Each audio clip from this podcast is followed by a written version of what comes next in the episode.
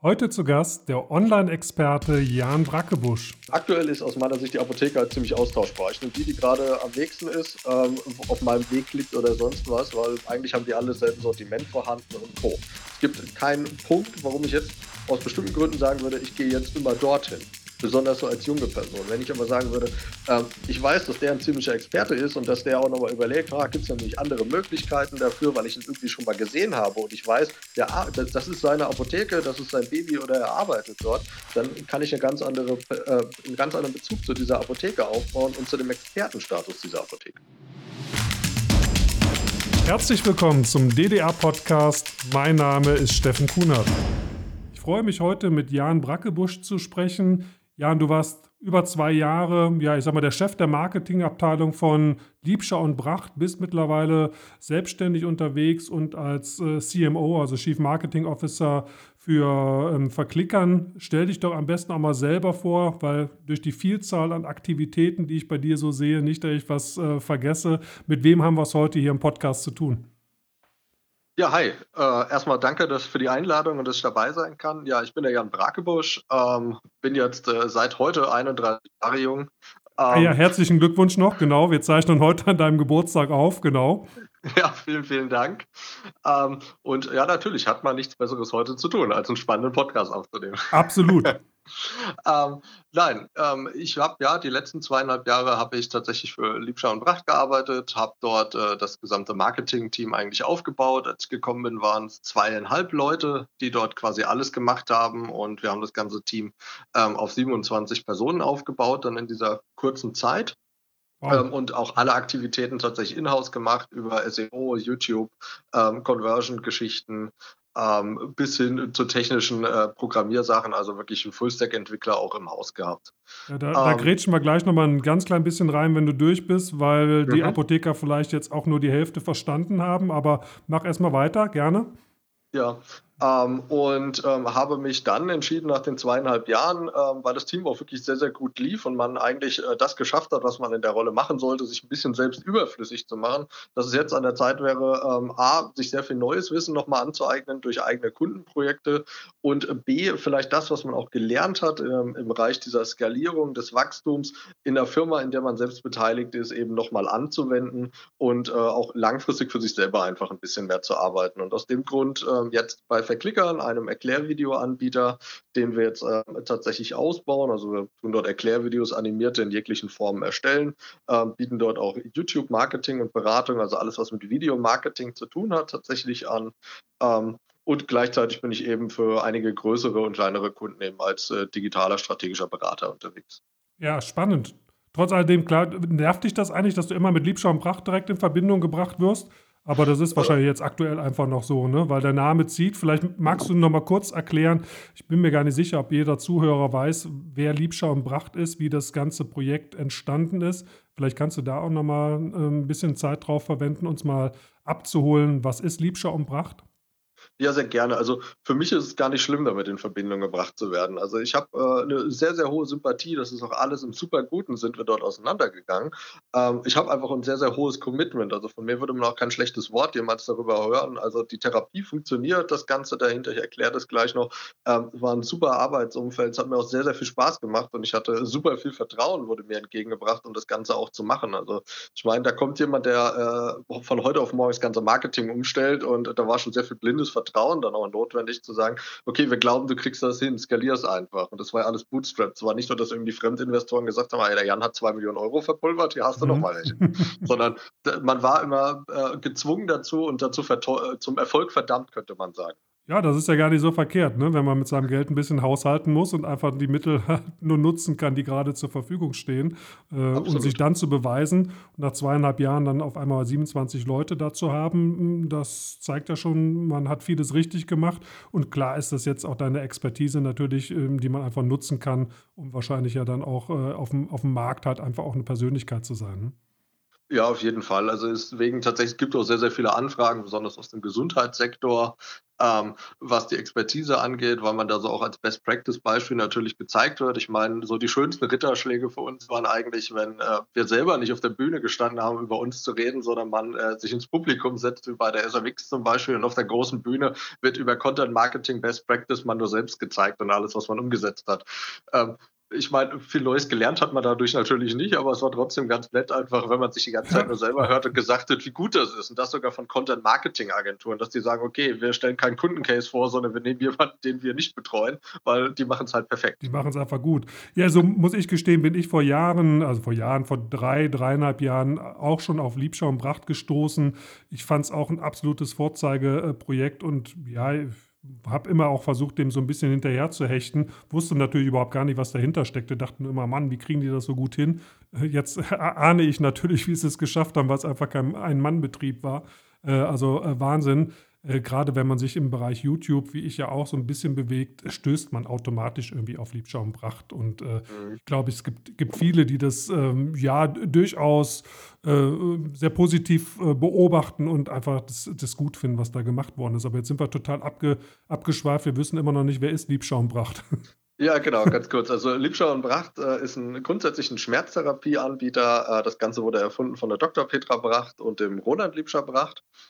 Ähm, die haben zusammen über viele Jahre eine eigene Schmerztherapie entwickelt ähm, und auch eine Bewegungstherapie und das Ganze, ähm, wo, damit wurden dann Physiotherapeuten, Ärzte und Co. ausgebildet. Das äh, lief einige Jahre ähm, so. Und zu einem Zeitpunkt ist dann der Sohn auch ins Unternehmen dazu gestoßen, der Raul, der dann auch mein Geschäftsführer war. Ähm, und der hat gesagt, wir müssen das Ganze irgendwie ein bisschen größer machen, wir müssen das Ganze auch online bringen. Und er hatte dann schon angefangen, dieses ganze Thema mit Facebook, YouTube und so weiter anzuleiern, ähm, hat sich das alles selber angeeignet und hat eben mit diesen ersten zwei Mitarbeitern, die damals im Marketing da waren, zweieinhalb, hat er so die Grundsatzdisziplinen eben angefangen.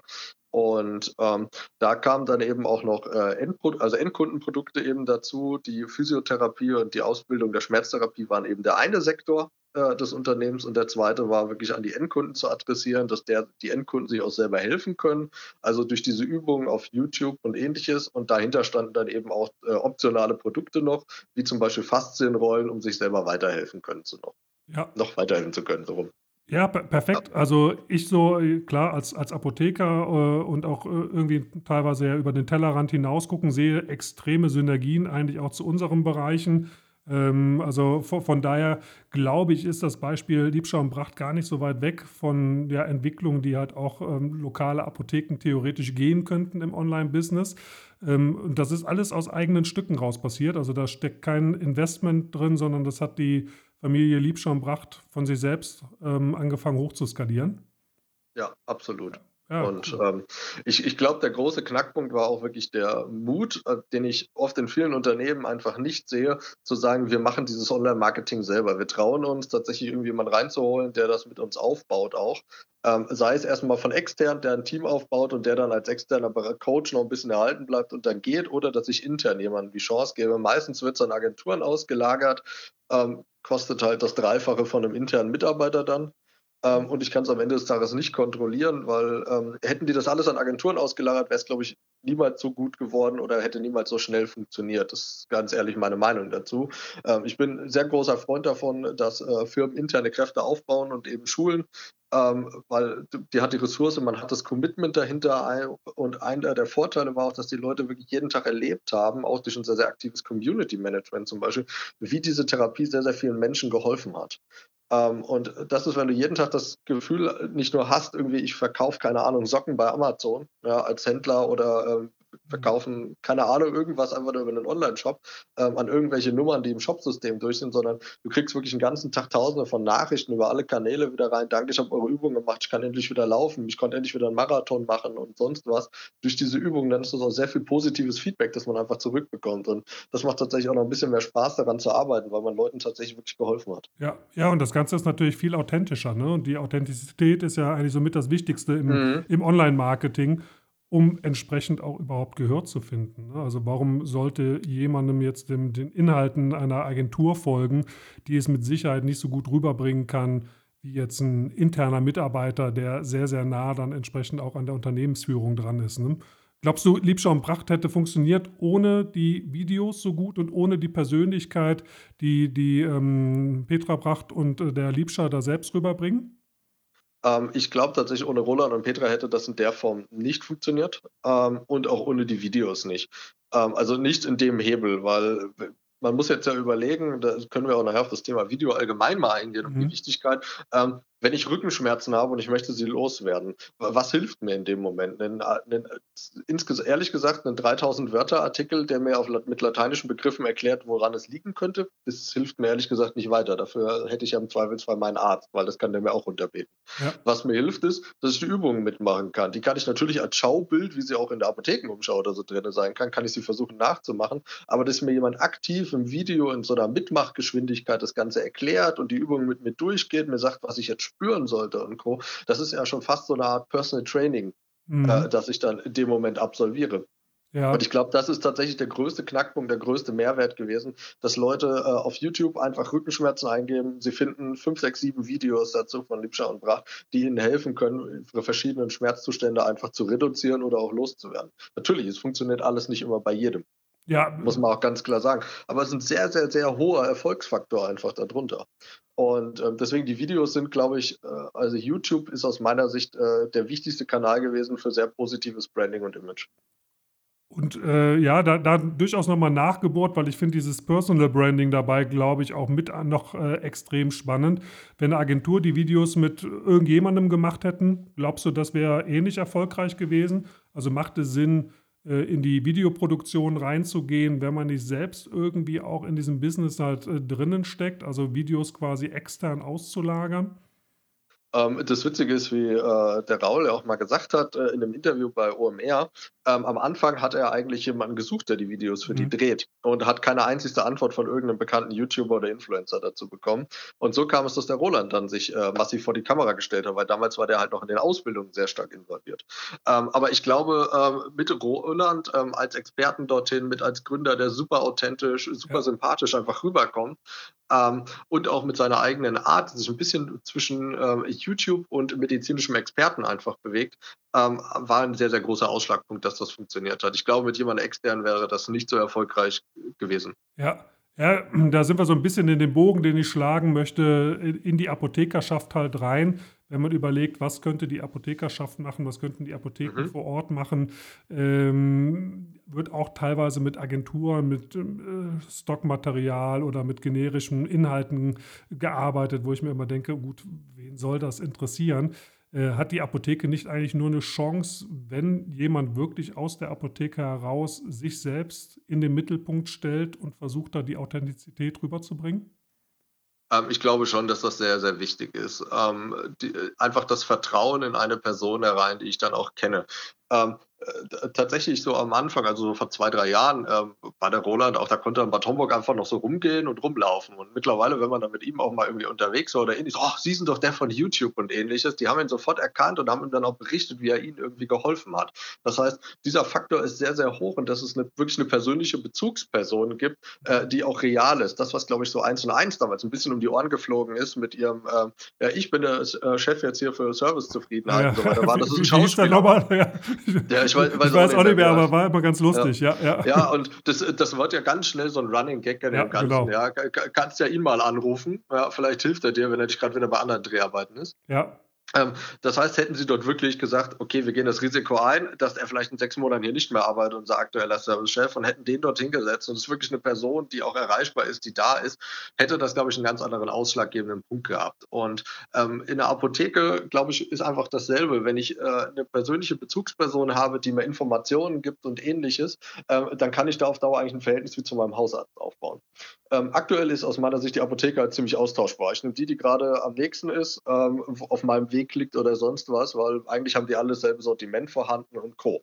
Es gibt keinen Punkt, warum ich jetzt aus bestimmten Gründen sagen würde, ich gehe jetzt immer dorthin besonders so als junge Person. Wenn ich aber sagen würde, ähm, ich weiß, dass der ein ziemlicher Experte ist und dass der auch nochmal überlegt, ah, gibt es denn nicht andere Möglichkeiten dafür, weil ich ihn irgendwie schon mal gesehen habe und ich weiß, mhm. der, das ist seine Apotheke, das ist sein Baby oder er arbeitet dort, dann kann ich eine ganz andere, äh, einen ganz anderen Bezug zu dieser Apotheke aufbauen und zu dem Expertenstatus dieser Apotheke. Ja, verständlich. Du sagtest gerade, der Herr Liebscher ist in, in Bad Homburg ähm, angetroffen und äh, klar erkannt worden. Da sind wir ja dann im lokalen Bereich. YouTube ist ja durchaus national, international. Also wenn ich sehe, wo meine Videos teilweise angeguckt werden, mhm. bin ich immer wieder verwundert. Trotz alledem glaubst du schon, dass äh, der Kanal auch dann in Bad Homburg, also in der Lokalität, gut funktioniert hat, relativ schnell. Also würde so ein Szenario tatsächlich auch für einen lokalen Einzelhändler äh, funktionieren, ohne große Online-Aktivitäten? Sprich, was war, was war das Ziel von, von Liebscher und Bracht, online jetzt tatsächlich den, den Umsatz äh, zu steigern und äh, das Unternehmen halt Richtung Online zu treiben? Oder war da das Ziel, tatsächlich Leute in, ich denke, in Bad Homburg war wahrscheinlich eine lokale Praxis, eine Physiotherapiepraxis, die Leute in die, in die Praxis reinzuholen? Also das ganze Übergeordnete damals von YouTube war tatsächlich so eine Branding-Idee dahinter. Weil man hat ja damals hat man tatsächlich die Ausbildung hauptsächlich gemacht ähm, und darüber so ein bisschen zu ziehen, umso mehr Endkunden natürlich auch so ein Video sehen. Ähm, umso eher fragen sie bei ihrem Physiotherapeuten nach der Therapie und der macht die dann. Also es war so ein langer Bogen einfach, der zurückgeschlagen werden sollte.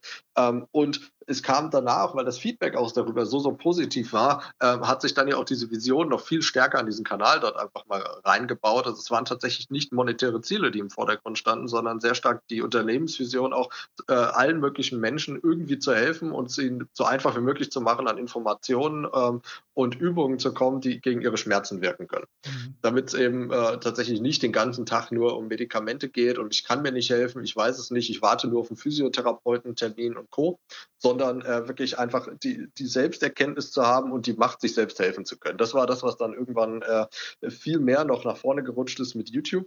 Mhm. Das Ziel war auch nicht für äh, jetzt rein in Bad Homburg, weil die Videos werden natürlich deutschlandweit angeschaut. Rückenschmerzen hat man nicht nur in Bad genau, Homburg, genau, genau. sondern überall, auch wenn, glaube ich, in Bad Homburg der Altersdurchschnitt ein bisschen höher ist als sonst überall. okay, ich war noch nie in Bad Homburg. ja, ja, so, so eine ältere, gemütliche Kurstadt. Spricht jetzt auch nicht äh, dafür, dass ich da morgen mal hinfahren müsste. Ja, okay. Es ist zwar eine sehr schöne Stadt, kannst du auch gut essen gehen, aber okay. Jetzt, die große Partymeile wirst du nicht finden. Aber ich denke ähm, doch, der Liebscher hat das nicht gemacht, jetzt nur aus äh, den Zwecken äh, der, der, Menschheit was Gutes zu tun, weil am Ende des Tages muss das ja auch alles bezahlt werden. Also da machen ja, wir uns ja auch nichts vor, solche Videos zu drehen. Das sieht immer vielleicht einfach aus, aber derjenige, der es wirklich mal probiert hat, der weiß, was für ein Aufwand dahinter steckt. Rechercheaufwand, Produktionsaufwand, Schnittaufwand und, und, und. Ähm, das, das ist ja schon immens, was da am Ende des Tages investiert wird. Ähm, da möchte man ja schon gucken, dass man irgendwann auch mal so einen Return of Invest hat. Ne? Ähm, den wird man ja mit Sicherheit nicht in Bad Homburg erzielen können, weil man denkt, jetzt laufen sie mir auf einmal in der Praxis dann die, die Bude ein. Ne?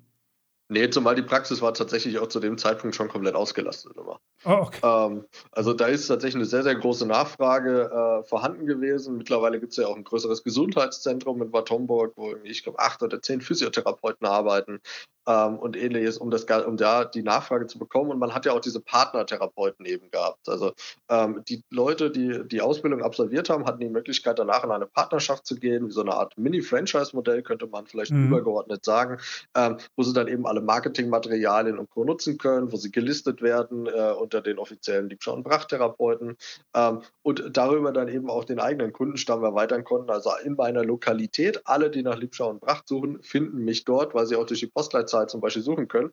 Ja. Und gehen dann zu dem Therapeuten. Das heißt, ähm, man hat über diesen Partnerbeitrag hat man natürlich da, und äh, den Zulauf, den man generiert hat, hat man natürlich sehr zufriedene Partner gehabt, äh, mit denen man halt langfristig arbeiten konnte auch. Und irgendwann kamen natürlich auch die Produkte dann dazu. Und umso öfter solche Produkte natürlich in Videos und Co. eingesetzt werden, umso eher steigt natürlich auch die Chance, dass ein Endkunde sie dann mal kauft, weil er sagt, okay, die ganzen Übungen haben mir geholfen, jetzt will ich mit der Faszienrolle einfach noch weitermachen. Ja, das heißt, danach sind dann entsprechende Produkte in den Markt reingekommen. Habt ihr mittlerweile auch Callcenter äh, dort aufgebaut und so etwas, also direkte Kontaktmöglichkeiten? Oder wie, wie läuft das? Wie kommt man mit, mit Liebscher und Bracht in Kontakt, wenn man jetzt auf die Videos stößt? Ähm, also es gibt ein größeres Community-Team für alle Social-Media-Kanäle. Mhm. Ähm, es gibt ein eigenes Service-Team, es gibt ein eigenes Vertriebsteam und Co. Also ja. so Ausbildungsberatung, nicht Vertriebsteam, sondern tatsächlich Ausbildungsberater. Ist das was für mich? Macht das Sinn und Co. Ähm, und das alles in-house. Also da ist bisher auch nichts nach extern ausgelagert, sondern das wurde auch alles aufgebaut. Deswegen, also die 27 Leute waren tatsächlich reines Online-Marketing jetzt zuletzt und insgesamt sind es, glaube ich, 60, 70 Mitarbeiter mittlerweile. Würdest du sagen, eigentlich würde das idealerweise auch zu den Apotheken passen. Oder warum gibt es das für die Apothekerschaft nicht? Also wir denken ja auch ganz, ganz viel gerade in Plattformen, in ja, gemeinsame Auftritte nach. Aktuell macht jeder so sein Ding, merkt aber irgendwie, hm, also wirklich zielführend ist das nicht. Ich kriege keine Reichweite hin, ich kriege keine Sichtbarkeit hin mit den Maßnahmen, die ich so treffe. Ähm, aber die Apothekerschaft allgemein steht eigentlich bei, bei Suchanfragen jetzt auch nicht sonderlich gut da. Du kannst ja gleich noch, mal einen kleinen Schwenk machen äh, zu, ähm, ja, ich sag mal, den, den letzten Google-Sichtbarkeitsindizes, die ja wieder angepasst worden sind, wo ja mhm. dummerweise dann auch, äh, ich sag mal, unser stärkstes Medium, die Apothekenumschau, wieder sehr stark drunter gelitten hat. Ähm, wie, wie, siehst du das? Wäre das eine Möglichkeit, auch über diese Authentizität zu gehen und dann der Apothekerschaft allgemein irgendwie was zugute äh, kommen zu lassen? Ähm, ich glaube ja, ich glaube, es ist ähm, in dem Bereich ein bisschen so über den Schatten springen, was man ja auch sieht. Ähm, es gibt ja gro also große Unternehmen, die haben ja mehrere Apotheken, Standorte und ähnliches und momentan ist der Rest ist halt als Einzelkämpfer dahinter. Ähm, das ist so ein bisschen wie jeder Physiotherapeut für sich das Ganze gemacht hat. Genau. Die hatten halt nicht das Problem, weil es grundsätzlich genug Nachfrage gibt. Ja, Physiotherapeuten, also jetzt besonders bei uns im Rhein-Main-Gebiet, ich glaube, es gibt keinen, der das irgendwie halbwegs kann, der nicht ausgebucht ist, weil es einfach immer per se zu wenig gibt. Ähm, Apotheken ähm, haben natürlich einmal noch das Ding, die haben halt nicht so diese persönliche Bindung wie ein Physiotherapeut, die er aufbauen kann. Also wenn du einmal da warst, gehst du halt meistens wieder zu ihm. Mhm. Ja, das sieht der Apotheker mal ein bisschen anders, aber ich denke, ich bin da in Großteilen trotzdem bei dir, ja. Ja, also ich, ich glaube schon, es gibt so eine bestimmte Bindung und so weiter, die man einfach hat. Man kennt da jemanden, der dort arbeitet und es liegt halt auf dem täglichen Weg und Co. Ich glaube, es ergibt sich manchmal aus der Logik heraus, ergibt sich eine Bindung.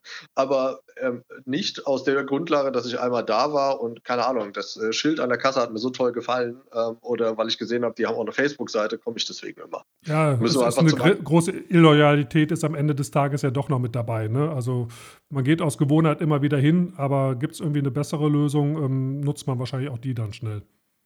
Ja, also ich sag mal, so, so hart genommen wird, wenn ich Rückenschmerzen habe, laufe ich nicht in die Physiotherapiepraxis nebenan gleich und sage, hey, habt ihr nochmal spontan einen Termin, ja, und den muss ich dann wieder erklären, wo kommt es her und sonst was, sondern dann rufe ich mal meinem Physiotherapeuten an und frage vielleicht nächsten Morgen ja, hin. Ja, wenn, genau. ich, wenn ich aber, wenn ich mir jetzt den Fuß anhaue und ich sage, ich brauche jetzt Ibuprofen, ähm, dann äh, gehe ich eben zu der Apotheke, die jetzt gerade bei mir am nächsten ist, weil ich habe jetzt gerade Fußschmerzen. Ja, ja. Mhm. Und da warte ich halt nicht darauf, äh, ob ich morgen dann wieder bei meiner normalen Apotheke vorbeikomme. Und das ist halt diese äh, logische Inloyalität, die du eben auch gesagt hast. Aber gleichzeitig ist es auch, eigentlich geht man ja dahin, weil es irgendwie auch ein bisschen prakt praktisch ist. Ähm, man vielleicht auch so diesen Gedanken hatte, ich unterstütze meine lokale Apotheke und Co. Da kommen ja viele Faktoren mhm. rein. Aber insgesamt natürlich, es sind momentan alles Einzelkämpfer. Die Frage ist also, ähm, ob man sich nicht dort äh, wie so eine Art Plattform ja, äh, mit Partner und so weiter zusammengeht und dass man eben sagt, man äh, baut es wie so eine Art Verband oder so weiter auf. Ähm, oben drüber gibt es halt irgendwie zwei, drei Gesichter, die diese ganze, diesen ganzen Verband ja, so eine, oder eine übergeordnete Marke von diesen Apothekern zum Beispiel nach außen trägt, die Reichweite generiert, wo man äh, vielleicht in so in der, Subfirma die durch Beiträge bezahlt wird, eben auch ein Marketing-Team aufbaut, das das Ganze eben nach vorne bringt mit Sichtbarkeit und Co. Also wie so eine Art Apothekenumschau einfach oben drüber setzt. Mhm, genau. Nur in, nur in modern. Ähm, und dann eben auch diese ganzen Apotheken dort einfach listet, ja, und die auch zeigt, hey, wir sind Partner dafür, wir, wir stehen dafür, es gibt dort regelmäßige Ausbildung, Fortbildung, es gibt die und die digitalen Anbindungen daran. Ähm, davon kannst du profitieren, von so einem Kundennetzwerk oder Partnernetzwerk auch, äh, egal wo du bist, immer. Ähm, das wäre natürlich was. Oder wo zum Beispiel auch die Rezepte automatisch dann reinkommen, dass man solche Anbindungen vom Arzt einfach baut. Ja. Und dann gibt es eben 20.000 Apotheken zum Beispiel, die dort Mitglied sind. Und in jedem von diesen ist mein Rezept digital verfügbar und ich kann einfach hingehen und mein abholen. Also. Ja. ja. Also solche Möglichkeiten da einfach übergeordnet, dass man äh, nicht untereinander konkurriert. Ja, ich meine, klar, es gibt in so einer Fußgängerzone die Straße hoch und runter, gibt es auf einmal sechs Apotheken. Ich frage mich auch, wie, wie, das funktionieren kann, dass da sechs Apotheken sind. Ähm, aber irgendwie halten sich alle sechs. Ja. Ähm, würdest du, wenn du dort lebst, würdest du einer Apotheke irgendwie auf Facebook folgen? Also oder was bräuchte es, dass du sagst, ey wow, okay, äh, guck mal, was, was machen die da so auf Facebook und ach, äh, spannend, da möchte ich jetzt jeden, jeden Morgen im, im Newsfeed möchte ich irgendwie sehen, was jetzt aus der Apotheke da gerade Neues wieder kommt. Also wenn wir den aktuellen Status quo nehmen, glaube ich, würde ich keiner folgen, weil ich ähm, bisher bei keiner Apotheke den Nutzen gesehen habe, der sich für mich ergeben würde, das zu lesen, weil es halt meistens doch tatsächlich eher so, ähm, ja, wir haben jetzt in den nächsten zwei Tagen haben wir eingeschränkte Öffnungszeiten wegen Grippewelle. Ja, Okay, ja, das habe ich jetzt ja. noch nicht gesehen, aber. ja, ähm, ja. also so, so, diese typischen Sachen, die sonst eigentlich irgendwie so an der, an der, an der Scheibe auch ausgedruckt einfach stehen mhm. würden. Ja, das ist das, wo viele das einfach nutzen oder ähm, unsere Weihnachtskarte mal online posten und Co. Oder das Angebote das, oder sonst irgendwas. Tomaperin ja, genau. im Angebot, das interessiert dann wahrscheinlich dich als, als, als User eher weniger, ne? Genau, das interessiert mich zu dem Zeitpunkt einfach nicht. Wenn ich ähm, aber vielleicht weitergehenden Content einfach hätte, äh, wie kann ich mir das zum Beispiel der Medikamenteneinnahme von bestimmten Dingen einfacher machen? Ja, also so, so Content mit Mehrwert ist einfach gefragt, aus meiner Sicht. Oder dass mir bestimmte Zusammenhänge erklärt werden, zu sagen, wie, wie ähm, so übliche Medikamente, die alle zu Hause haben, was kann ich davon uneingeschränkt gleichzeitig einnehmen, was nicht? Ja, mhm. Worauf muss ich zum Beispiel in einem Beipackzettel wirklich immer drauf gucken? Ähm, weil ich meine, wenn man das Ding ausklappt, hat man immer das Gefühl, die ganze Bibel wurde vor allem ausgebreitet, so viel Text steht da drauf. Ja. Ähm, und das liest ja kein Mensch durch, weil außerdem hast du danach eh so ziemlich alles, wenn du so einen Beipackzettel durchliest und willst Medikament nicht mehr nehmen, weil du hast das Gefühl, das Zeug kann alles auslösen, von Husten bis spontanem Tod. Ja, ja, okay. Ja, das, das, das hört man dummerweise auch häufiger. ja. ja. also, da, dass mir da sowas gesagt wird, auch vielleicht erklärt wird, wie funktionieren denn diese Mengenangaben da, da drin? Ja, äh, worauf ist das gemacht? Ähm, mhm. Welche Sachen kann man wie wasserlöslich machen? Es gibt diese Leute, die haben zum Beispiel das Problem mit äh, Tabletten und Kapseln. Die machen das dann immer klein, lösen es ja. im Wasser auf. Was für Vor- und Nachteile ergeben sich dann davon? Also wenn ich dort einfach das Gefühl hätte, äh, ich kriege auch lokal, habe ich einen Experten dort, bei dem bin ich sehr, sehr gut aufgehoben, dann könnte ich mir schon vorstellen, dass das interessant ist. Ja, äh, der vielleicht auch noch regionale Sachen mit reinnimmt. Ähm, mhm. Klar, die bei dir am Ort irgendwie gerade aktiv sind oder äh, umgehen, ja. Ja. Mhm. ja. genau, keine Ahnung. Wenn wir bei uns jetzt hier äh, in der Nähe, wo ich jetzt in der Nähe wohne, haben wir Ockstadt, da sind zum Beispiel ganz viele Kirschblüten, äh, mhm. also Kirschbäume. Das ist auch relativ bekannt dafür, das Dorf für seine Kirschen. Ähm, wenn man dort einfach sagen würde, keine Ahnung, jetzt blühen die ganzen Kirschbäume und so weiter und Co., Allergiker darauf achten, das ist ein Tipp dafür, ähm, einfach so regionalen Bezug auch einfach ja. mit reinbringen. Ähm, ein bisschen, bisschen, sichtbar sein, ein bisschen präsent. Ähm, dann könnte ich mir vorstellen, dass das tatsächlich einfach ein bisschen interessanter Content ist, der einen wirklich mitnimmt und man nicht dieses Like da lässt, weil man irgendwie dreimal in der Apotheke eingekauft hat, es einen aber irgendwie nicht interessiert, was dort gepostet wird. Ja, das Like da lassen, da sind wir auch nochmal wieder beim Punkt äh, Auswerten. Also wie kann ich überhaupt auswerten als, äh, ich sag mal, als Apotheker, der jetzt einen entsprechenden Kanal betreibt, bringt mir das am Ende des Tages was? Ähm, wie, wie, habt ihr das bis dato oder wie machst du das? Worauf achtest du vor allen Dingen, wenn du jetzt mal, ich sag mal, in Richtung Facebook äh, schaust? Was sind wichtige Kennzahlen, KPIs, die du dir da angeguckt hast? Ähm, sind es tatsächlich nur die Likes? Also viele hechten ja diesen Likes immer noch hinterher, zumindest im, im Apothekenbereich. Ist das wirklich, was den Ausschlag macht oder worauf hast du immer viel mehr geguckt? Ähm, grundsätzlich natürlich am Anfang ist das Thema Likes ein bisschen interessant, weil wenn meine Seite von 43 Leuten geliked worden ist, der Social Trust da drin halt relativ gering. Hat 43.000, sieht schon anders aus, bei 430.000 denkt halt keiner mehr darüber nach, ob das Ding vertrauenswürdig ist oder nicht. Mhm. Ähm, aber es darf nicht eine, also es darf auf keinen Fall eine KPI sein am Ende des Tages. Ähm, wir haben, sind irgendwann dazu übergegangen, dass wir gesagt haben, die KPIs sind einmal die organische Reichweite, die wir erzeugen können mit einem Beitrag, also unabhängig von dem, was paid ist. Mhm. Und ähm, wie viel organische Klicks, Landingpage-Aufrufe und Co. haben wir dadurch generiert? Also wir haben auch, sind auch umgeschwenkt davon, irgendwann zu sagen, jeder Beitrag kriegt X Budget dahinter, zu sagen, ein Beitrag, der nur überdurchschnittlich organisch funktioniert, kriegt überhaupt Budget ähm, um da auch einfach zu, Facebook beizubringen, wir zahlen nicht mehr pauschal für alles, wenn ihr jede Woche die Reichweite neu einschränkt. Und das muss halt auch leider jedem klar sein, besonders zum Anfang, wenn ich die Beiträge pushen will, meine Seite pushen will, dann ist einfach Geld gefragt bei ja. Facebook. Anders ist es Facebook einfach nicht mehr möglich. Äh, mir muss klar sein, dass ich irgendwie jemanden dahinter setze, der sich ein bisschen mit Facebook-Ads auskennt. Ähm, der weiß, wie man das Targeting im Lokal einschränkt und Co. Und dann zu sagen, ich gebe halt 25, 30, 50 Euro für so einen Beitrag aus, damit ich einfach ein bisschen Traffic da drauf bekomme, dass ich ein paar Likes auf die Seite bekomme. Und das muss ich halt auch ein paar Wochen, Monate einfach durchziehen und auch regelmäßig posten. Etwas, was ich auch immer wieder sehe, ist, ähm, so alle drei Monate fällt irgendwo in so einem lokalen Geschäft mal jemand ein, wir könnten mal wieder was bei Facebook posten, weil irgendwie die Mittagspause gerade zu lang war. Und dann wird halt wieder irgendein Unsinn einfach ins Netz verbreitet, der wieder die fünf typischen Likes abkriegt und davon sind vier deine Mitarbeiter. Du möchtest Jan Brackebusch einmal live auf der Bühne erleben, dann komm am 1.4.2020 zum Rheinenergiestadion Köln zur Social Pharmacy. Darüber hinaus sprechen wir über Plattformökonomie, die letzte Meile und weitere spannende Themen. Ich hoffe, wir sehen uns in Köln am 1.4.2020 zur Social Pharmacy. Ja, ja, dummerweise ist es leider im Apothekenbereich ja auch ganz, ganz oft so. Du sprachst eben auch ein paar wichtige Punkte an. Ähm, danach muss ja auch noch ein bisschen was passieren. Ne? Also kann man davon ausgehen, dass man einfach bei Facebook eben irgendwie mal was postet, ohne irgendwie auch eine Aktion damit zu verbinden, sprich eintragen in Newsletter, auf die Webseite gehen, in den Shop landen oder was auch immer, kommen die Leute aufgrund eines Facebook-Posts tatsächlich in meine Apotheke rein? Das kann ich auch nicht messen. Also ich kann, ich kann ja noch nicht mhm. mal sagen, okay, der ist jetzt hier aufgrund meines Posts gekommen ne? oder der findet mich so toll, weil ich, weil ich permanent äh, irgendwie was, was Lustiges poste. Ja, also das könnte ich halt nur messen, indem ich sage, ich tue unter diesen Facebook-Post zum Beispiel irgendwie einen Code und mit dem Code gibt es äh, irgendwie, keine Ahnung, was dazu. Ähm, keine Ahnung, irgendeinen tollen Kräutertee und so weiter oder mhm. irgendwie Badesalz oder so. Irgendwie so, so typische Werbeelemente, die ich einfach mit rausnehmen kann und die gibt es halt nur mit diesem Facebook-Code und man muss es mir vorzeigen. Dann kann ich es vielleicht auf den Beitrag und kann, äh, muss ich ja nicht mal digital messen. Das kann ja zum Beispiel selbst äh, die Apothekerin oder der Apotheker kann das ja per Strichliste einfach mitmachen. Wir hatten heute 200 Kunden und von 200 Kunden haben 30 sich, sind scheinbar irgendwie über den Post mal zu uns gekommen oder haben das eingelöst. Ja. Ähm, da, dann könnte ich schon mal sehen, ob überhaupt jemand, wenn das geliked wird und gesehen wird, ob überhaupt jemand darauf reagiert. Das wäre so die allersimpelste Form, das überhaupt mal zu testen. Aber nur weil ich einfach einen Facebook-Post mache, glaube ich, ähm, werde ich nicht mehr Laufkundschaft an dem Tag haben oder es äh, stolpern irgendwie mehr, mehr Personen rein.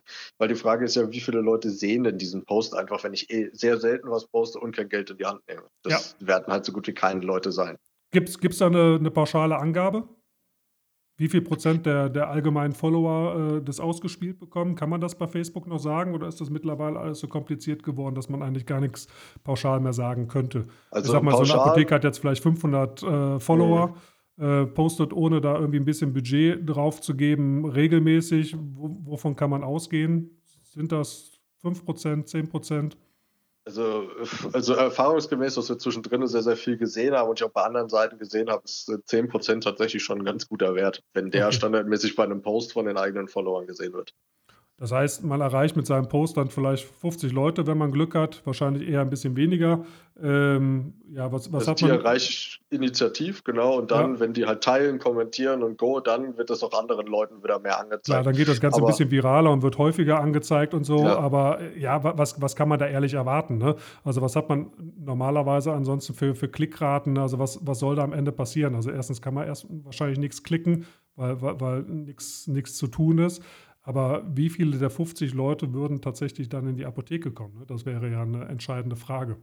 Also genau, ich brauche irgendein Problem oder irgendeinen Grund, warum ich auch in die Apotheke gehe. Es ist halt auch kein, es ist halt auch kein HM, wo ich mal kurz zum Shoppen und Stöbern reingehe. Ja. Also Was? vielleicht gibt es diese Leute auch, aber ich habe noch keinen gesehen, der mal so aus Spaß in die Apotheke gelaufen ist und gesagt hat, oh, heute stöber ich mal im Vitaminregal. okay. Was, was müsste es deiner Meinung nach dann äh, geben oder wie habt ihr es? Klar, du bist natürlich äh, Online-Marketing-Experte. Wir reden jetzt extrem basic natürlich. Aber was müsste man an die Posts irgendwie dran setzen, um da weiterarbeiten zu können? Ähm, würdest du sagen, okay, man muss irgendwie ein Newsletter aufbauen, man muss interessanten Content vielleicht zum Runterladen machen, irgendwie gucken, dass man an die Daten drankommt der Kunden, um die weiter bespielen zu können. Wie würdest du da vorgehen? Ähm, es kommt natürlich ein bisschen auf das Ziel des Ganzen an, äh, des mhm. Posts. Äh, möchte ich direkt irgendwie, dass äh, Leute in meine Apotheke kommen, dann sind es halt, keine Ahnung, tatsächlich sowas mit dem Code dahinter und ähnliches. Wenn ich messen will, wie gut kommt der Content an äh, da, und wie viel sehen das überhaupt, dass ich ein bisschen Traffic messen kann, ähm, dann wäre es natürlich der, Page, äh, also der Klick auf die Landingpage. Ähm, und langfristig, wenn ich merke, dass mein Code, also äh, mein Code, mein äh, Content sehr gut funktioniert, dann würde ich beigehen äh, zu sagen, auf der Landingpage zum Beispiel Newsletter Opt-in. Aber es muss halt auch immer klar sein, dieses Opt-in dort einfach nur hinzuhauen, wenn es nicht relevant ist oder der Kunde nicht genug Trust hat, so ein Newsletter danach auszufüllen. Ähm, und dieser, ähm, die Logik dahinter, welchen Nutzen ich habe von diesem Newsletter, das muss ich mir immer vorüberlegen und gewährleistet sein. Ähm, so der typische B2B-Newsletter, der seine 10.000 Kunden da drin hat und dann alle zwei Monate mal irgendwelchen Schund rauspostet wieder, das ist halt auch nicht sinnvoll. Also das, das liest halt auch ganz schnell gar, gar kein Mensch Mensch mehr und dann habe ich irgendwie ein Newsletter-System, das kostet mich äh, ein paar Euro im Monat. Ja, äh, wenn ich dann über 10.000 Leute drin habe, dann sind das auch schon mal 1, 200 Euro im Monat dafür. Die muss ich auch irgendwie wieder einnehmen. Wenn diesen ja. Newsletter aber im Endeffekt keiner liest und keiner aufgrund des Newsletters kommt, dann verliere ich einfach nur jeden Monat 200 Euro plus Arbeitszeit oder sogar Agenturleistung und Co., damit das Ding versendet wird. Was müsste Content sein, der einen hohen Trust mit sich bringt? Was glaubst du, was jemand liest? Also wenn da jemand, ich sag mal jetzt einen kurzen Blogartikel von mit 500 Wörtern schreibt, äh, sehr oberflächlichen äh, Stockbild noch mit reinbringt, würde das überhaupt jemand lesen? Also ich denke, ihr habt bei Liebschau und Bracht äh, ja ganz anderen Content aufgebaut. Ihr habt ganze Lexikas, glaube ich, verfasst zu mhm. unterschiedlichen Schmerzthemen. Äh, wie, wie, wie, viele Wörter lang waren da teilweise die, die Pages, die ihr da aufgesetzt habt? Also manche haben da 2.000, 3.000 Wörter. Mhm. Manche davon, ähm, teilweise auch noch ein bisschen länger. Was wir aber auch gemacht haben, ist, wir haben die Themen übergeordnet angeschnitten und sind dann immer granularer nach unten geworden. Also wenn man jetzt so das Übergeordnete nimmt, zum Beispiel Arthrose, ja, ja. dann kann man nochmal Arthrose im Knie, ja, Arthrose äh, hindert es mich vom Sport, Arthrose Ernährung, Arthrose Übung. Also man kann ja sehr viel dann unten drunter bauen. Und äh, ich glaube, für eine Apotheke wäre es auch utopisch jetzt zu sagen, ich möchte für Ibuprofen irgendwie auf Platz 1 ranken. Ja, absolut. Ähm, das wäre halt Blödsinn aber ähm, zum Beispiel auf lokale Sachen ähm, oder auf Heuschnupfen und so weiter, so im Bereich lokal in Verbindung mit Apotheke und so weiter zu ranken, das kann durchaus vor, also kann, äh, kann ja sein. Ähm, wer bietet spezielle Produkte zum Beispiel an, äh, so Hype-Sachen, ja, ähm, wer kennt sich gut im Winter mit irgendwelchen Wärmesachen und Co. aus, wer bietet da irgendwie ein bisschen mehr an als das Standardzeug im Sommer äh, mit Heuschnupfen und Co. Also da kann ich dann ja auch immer wirklich durch Saisonalitäten und äh, lokale Bedingungen einfach ein bisschen punkten.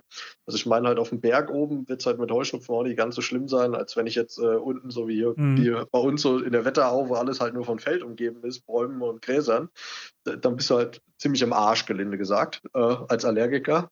Da, da musst du halt irgendwas einnehmen, aber ähm, ja, an der Ostsee ist es halt auch nicht so schlimm. Ja, da, da würde ich vielleicht dieses Ding auch nicht ganz so stark spielen. Das aber, heißt, man muss ja. sich schon irgendwie überlegen, worüber kann ich überhaupt erzählen, was sind meine Stärken, wo bin ich wirklich gut drin, wo habe ich auch vielleicht was anderes zu erzählen als jetzt äh, die ganze Nachbarschaft um mich drumherum. Ähm, also sich, sich fokussieren, sich äh, spezialisieren und gerade die Themen dann äh, lokal auszuspielen, das wäre eine sinnvolle Strategie, als zu sagen, okay, ich baue jetzt irgendwie ein Gesundheitslexikon auf und schreibe Artikelchen mit 500 Wörtern zu jedem Begriff. Das wird am Ende des Tages wahrscheinlich keinen hinterm Busch herholen. Nee, weil ähm, ich muss ja auch ein bisschen lokal bleiben. Also solange ich nicht irgendwie einen Online-Versandhandel dahinter habe, äh, bringen mir solche Riesen-Keywords wie Ibuprofen ja auch nichts. Wenn ich sage, mein Einzugsgebiet sind äh, pauschal äh, dass äh, die Kleinstadt äh, und die Dörfer drumherum, sagen wir mit 20.000, 30.000 Personen, ähm, und äh, wir dann das Suchvolumen von Ibuprofen vielleicht nehmen, was dann irgendwie bei einer Million ist, dann habe ich einen ganz, ganz kleinen Teil davon, den ich überhaupt noch abgreifen könnte. Ja. Und da sagt halt auch Google, ähm, was ist denn das Ziel dahinter? Ist der User wirklich glücklich geworden? Was kann er noch weitermachen? Und was bringt es mir? Weil wenn ich ja jeden Monat zwei, drei Millionen User auf meiner Webseite habe, als Apotheker, dann muss ich halt auch schon ziemlich viel Geld fürs Hosting irgendwann ausgeben, damit das Ding nicht abraucht. Das heißt, das macht halt auch keinen Sinn. Das macht halt Sinn für Doc Morris und Co., die halt irgendwie einen Online-Versandhandel und Co. dahinter haben. Ja. Ähm, solche Sachen Sachen anzugreifen. Aber für mich, ich muss ja die, die Leute erreichen, die auch wirklich bei mir vorbeifahren und kaufen können. Und von daher, das kann auf jeden Fall, diese Sachen können ein strategischer Ansatz sein. Ähm, vielleicht auch ein bisschen so behind the scenes einfach mal zu sprechen. Ähm, also ich kann mich jetzt noch nicht daran erinnern, aber das dann äh, vielleicht auch einfach mal so erzählt wird, wie, wie ist für diesen Apotheker, wie ist er dazu gekommen? Ja? Ist das seine Leidenschaft? Ja? Dass ich das auch so ein bisschen so meine persönliche Story, wie kam ich dazu, dass ich diese Apotheker aufgemacht habe? Für jedes Unternehmen gibt es eigentlich eine spannende Geschichte, die, einen, die man auch emotional aufbereiten kann.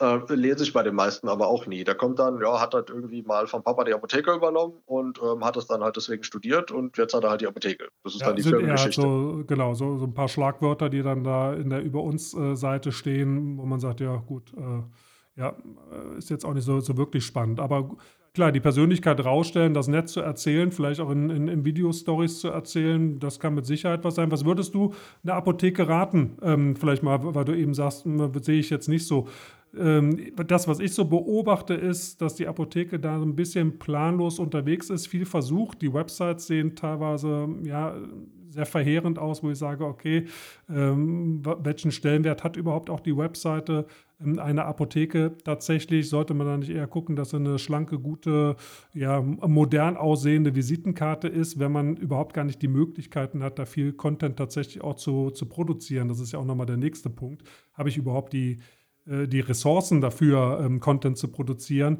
Würdest du jeder Apotheke raten, sie muss in den sozialen Medien aktiv sein? Was wären so deine Tipps, wenn jetzt die Apothekerin in deinem Ort dich anspricht und sagt, hier, Jan, ich weiß nicht, was ich tun soll. Äh, gib mir doch mal einen Tipp. Ähm, also ganz allgemein würde ich sagen, ich würde immer nur auf den Kanälen erstmal vertreten sein, die ich auch bedienen kann. Ähm, das Schlimmste, was ich immer sehe, es sind tatsächlich Unternehmen, lokale, selbst größere, die irgendwie sagen, wir haben Twitter, LinkedIn, Xing, YouTube, Vimeo, keine Ahnung, was es da noch alles für Accounts gibt, haben auch Instagram und auf keinem wird irgendwas aktiv gemacht. Das ist die größte Enttäuschung als User, die du überhaupt haben kannst, dass du sagst, oh cool, die sind auf Instagram, irgendwie gefallen sie mir, ich gehe da mal hin und dann passiert da halt nichts. Null mhm. Posts oder ein Post und der ist halt ein Jahr alt oder sie posten und das ist halt ehrlich gesagt nur Mist. Ähm, das würde ich halt nicht tun. Ich würde wirklich sagen, auf was kann ich mich denn konzentrieren? Wo kann ich einen Mehrwert dem Kunden bieten eben und auch einen Service? Wenn die lokale Apothekerin zum Beispiel sagt, äh, ich komme mit Facebook gut klar und man sagt auch ganz ehrlich, die älteste Zielgruppe aktuell so im Netz unterwegs ist, ist tatsächlich auf Facebook. Facebook wird immer älter. Äh, mhm. Instagram fängt damit natürlich jetzt auch an, weil immer mehr ältere User da auch drüber ziehen. Ähm, äh, TikTok wäre jetzt wahrscheinlich nicht so das Ding. Ähm, außer man möchte dort promoten, dass man die gratis Gummibärchen bei jedem Medikament hat, dann könnte man vielleicht auch da Zielgruppe abgreifen. Okay. Ja. Ähm, aber wenn wir jetzt so sagen bei Facebook, was könnte ich denn machen, abseits von, äh, von diesem Post einfach, den ich noch machen kann, wo ich irgendwie versuche, einen Mehrwert zu erzielen? Was äh, zum Beispiel ist, es gibt ja so diese Fahrtservice für Apotheken zum Beispiel, mhm. ähm, die mir die Medikamente liefern. Dafür muss ich auch meistens anrufen und Co. Ähm, warum kann ich nicht einfach ähm, per Facebook Messenger zum Beispiel rüberjagen? Ja, okay. Ähm, einfach zu sagen, hier ist mein Rezept, äh, ich hätte das gerne, ich bin um 14 Uhr zu Hause, ja, und das da zum Beispiel so ein kleiner Chatbot, das ist gar nicht aufwendig. Und dann kriege ich das per Facebook Messenger einfach rein.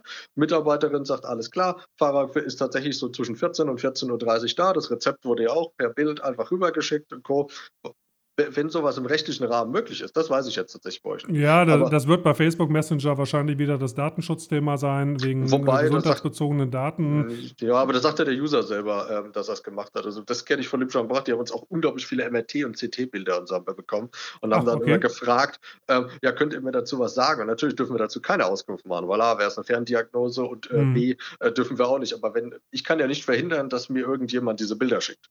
Und ja. wenn der Kunde sagt, ich schicke euch das Rezept per Facebook Messenger rüber, ist ja per se erst einmal äh, kein Problem, weil ich habe ihm ja nicht proaktiv äh, gesagt, hier, du musst mir das jetzt per Facebook Messenger schicken, sondern wir bieten es einfach als alternativen Service an, dass wir dort auch erreichbar sind. Ist wahrscheinlich ein bisschen Grauzone, aber ich könnte mir vorstellen, dass das so ein kleiner Mehrwert ist. Okay, warum äh, nutze ich diese Apotheke? A, die hat diesen Service einfach dahinter. B, ist es für mich total einfach als User. Bei dem Facebook Messenger habe ich eh. Bevor wir dann nämlich wieder Firmen anfangen mit ihren eigenen Apps oder so, ich sollte immer das nutzen, wo auch meine Zielgruppe und mein User einfach vorhanden ist. Ja, das ist, ist so das Problem. Wir waren durchaus in den Apotheken teilweise sehr stark mit WhatsApp unterwegs. Mhm. Ähm, das ist aufgrund der DSGVO-Geschichte gekippt. Mittlerweile unterbindet wohl WhatsApp auch die Anbindung von, von Apotheken, ähm, wenn man das nicht jetzt irgendwie auch im Grauzonenbereich dort irgendwie versucht einzurichten.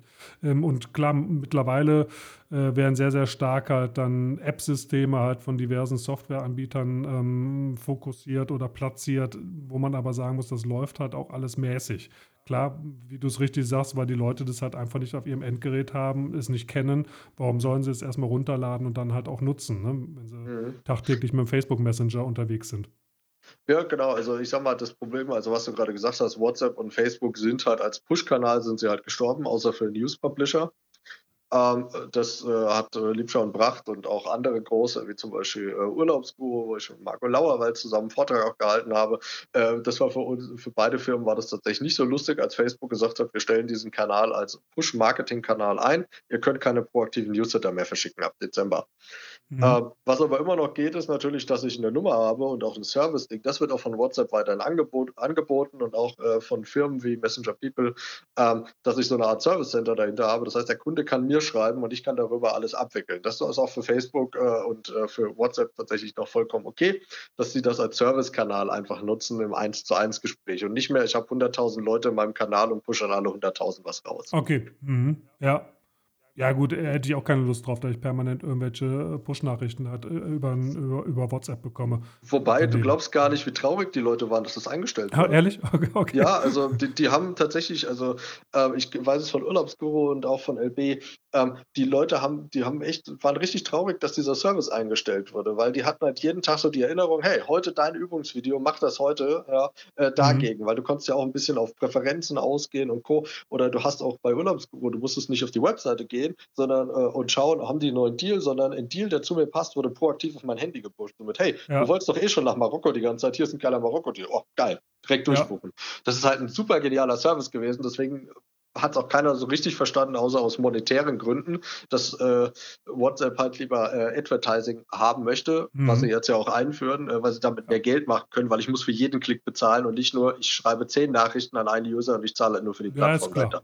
Ja, ja. Da haben die halt richtig viel Geld im Zweifelsfall liegen lassen, ja. Du hattest eben so einen kleinen, äh, ich glaube, du wolltest nicht, dass man es raushört. Ich habe es allerdings gehört, so einen kleinen Seitenhieb in Richtung Apothekenumschau gegeben. Äh, ich glaube, du hast gesagt Apothekenumschau, aber in modern. Ähm, ich hatte irgendwann mal in einem Vortrag bei dir rausgehört, dass du das ganz gerne auch als Beispiel nutzt. Was ist so das Problem bei der Apothekenumschau und auch in der Sichtbarkeit bei, bei Google, ähm, was, was zu sehen ist? Ähm, womit kämpfen die aktuell?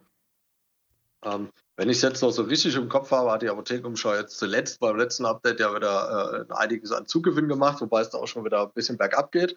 Äh, mein, also ich glaube, so ein bisschen die Probleme sind, sie sind einmal zu breit. Ähm, ihre, ihre Struktur dahinter halte ich für nicht ganz so logisch äh, und es steht nicht so ein Experte dahinter. Also sie haben halt mhm. viele Leute und Co. Sie sagen, da ist halt irgendwie äh, Trust dahinter, versuchen es zu vermitteln. Ob der bei Google glaubhaft rüberkommt, äh, halte ich manchmal für fragwürdig.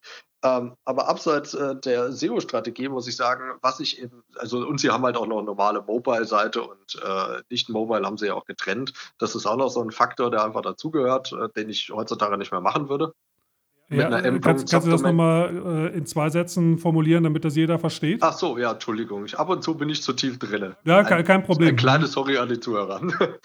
ähm, also, die haben einmal die ganz normale Desktop-Version ihrer Webseite und haben einmal für Handys, Smartphones und so weiter, haben sie eine mobile Version auf einer Subdomain liegen.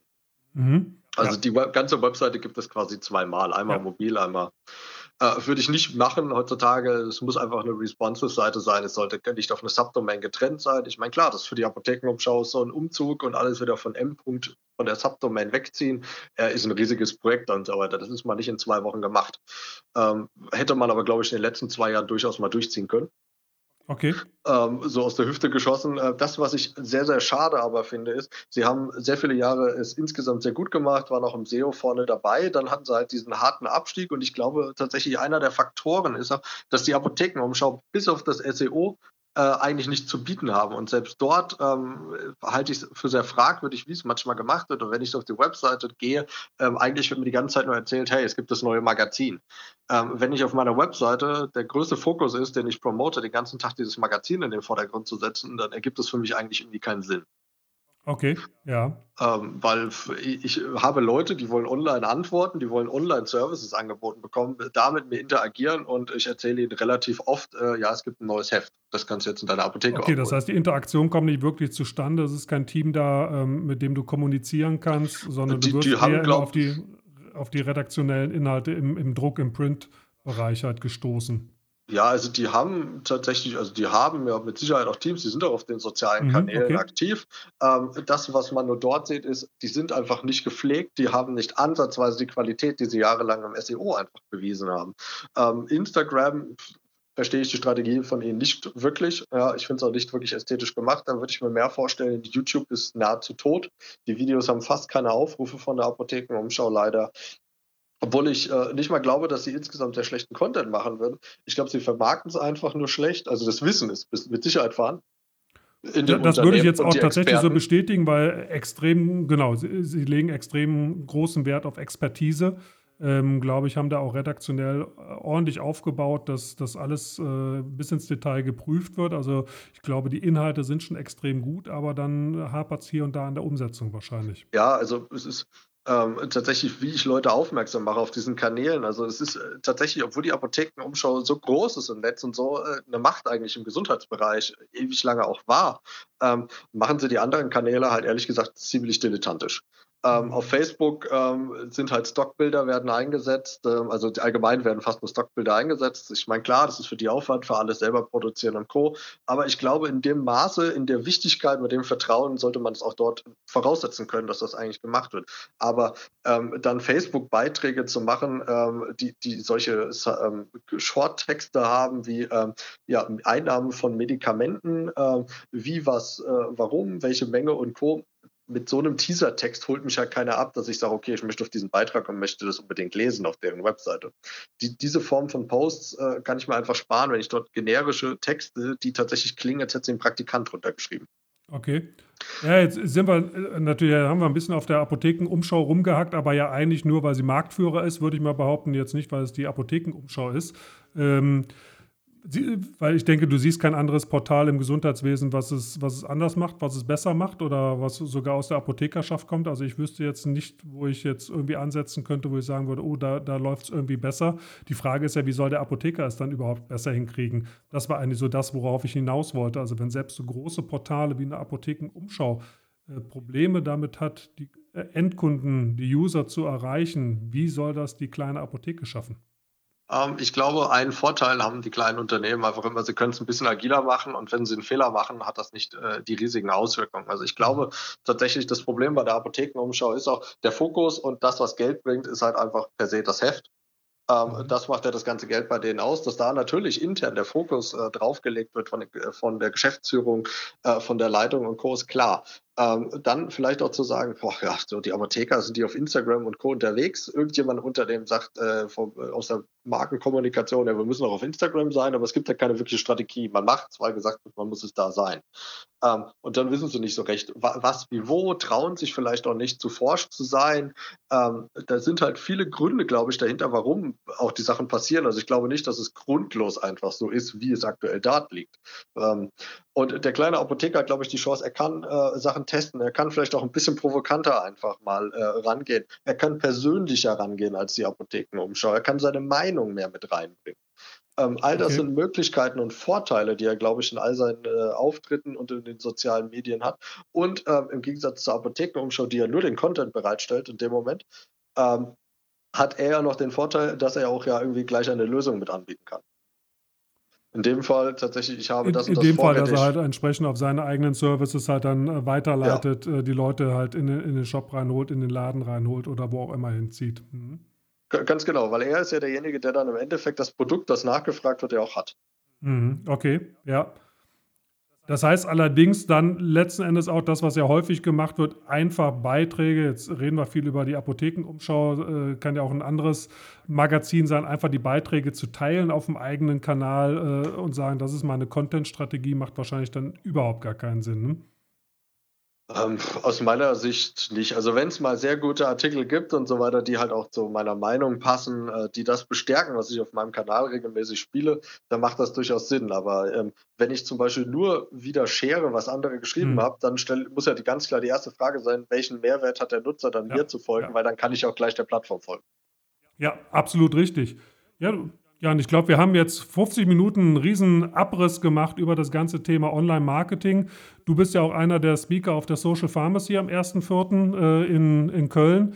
Wirst, glaube ich, dich auch intensiv mit dem Thema beschäftigen. Ich bin mal, bin mal gespannt, was bei rumkommt, äh, äh, wie, wie du es wie aufbaust, ob wir das dann auch alle verstehen und wie sehr du in die Tiefe reingehst. Mit Sicherheit spannend. Äh, ich danke dir, dass du dir an deinem Geburtstag die Zeit genommen hast hier sehr, sehr für, den, für den Podcast und äh, freue mich dann, dass wir uns in, in Köln auch mal persönlich kennenlernen an dem Tag. Und du bist ja auch relativ lange vor Ort und stehst mit Sicherheit auch für Fragen zur Verfügung. Ne? Absolut, ich freue mich auch schon sehr drauf, den Vortrag. Ich hoffe auch, äh, dass ich alles verständlich rüberbringe. Ich werde mich sehr bemühen. Ähm, ja. Und ja, ansonsten vielen, vielen Dank für die Einladung zum Podcast und auch äh, die Chance, bei euch den Vortrag zu halten. Ja, sehr gerne. Die Kollegen von der Apothekenumschau sind auch da. Vielleicht könnt ihr da intern auch mal sprechen und du kannst ein bisschen unter die Arme greifen, wie man es besser machen kann. Ja, wenn kommt, kommt uns Apothekern ja auch am Ende des Tages dann wieder ja, zugute. Ja. Ne? Falls die Kollegen zuhören, ihr seid halt leider einfach nur ein Paradebeispiel und eben sehr sichtbar, deswegen nimmt man euch als Beispiel.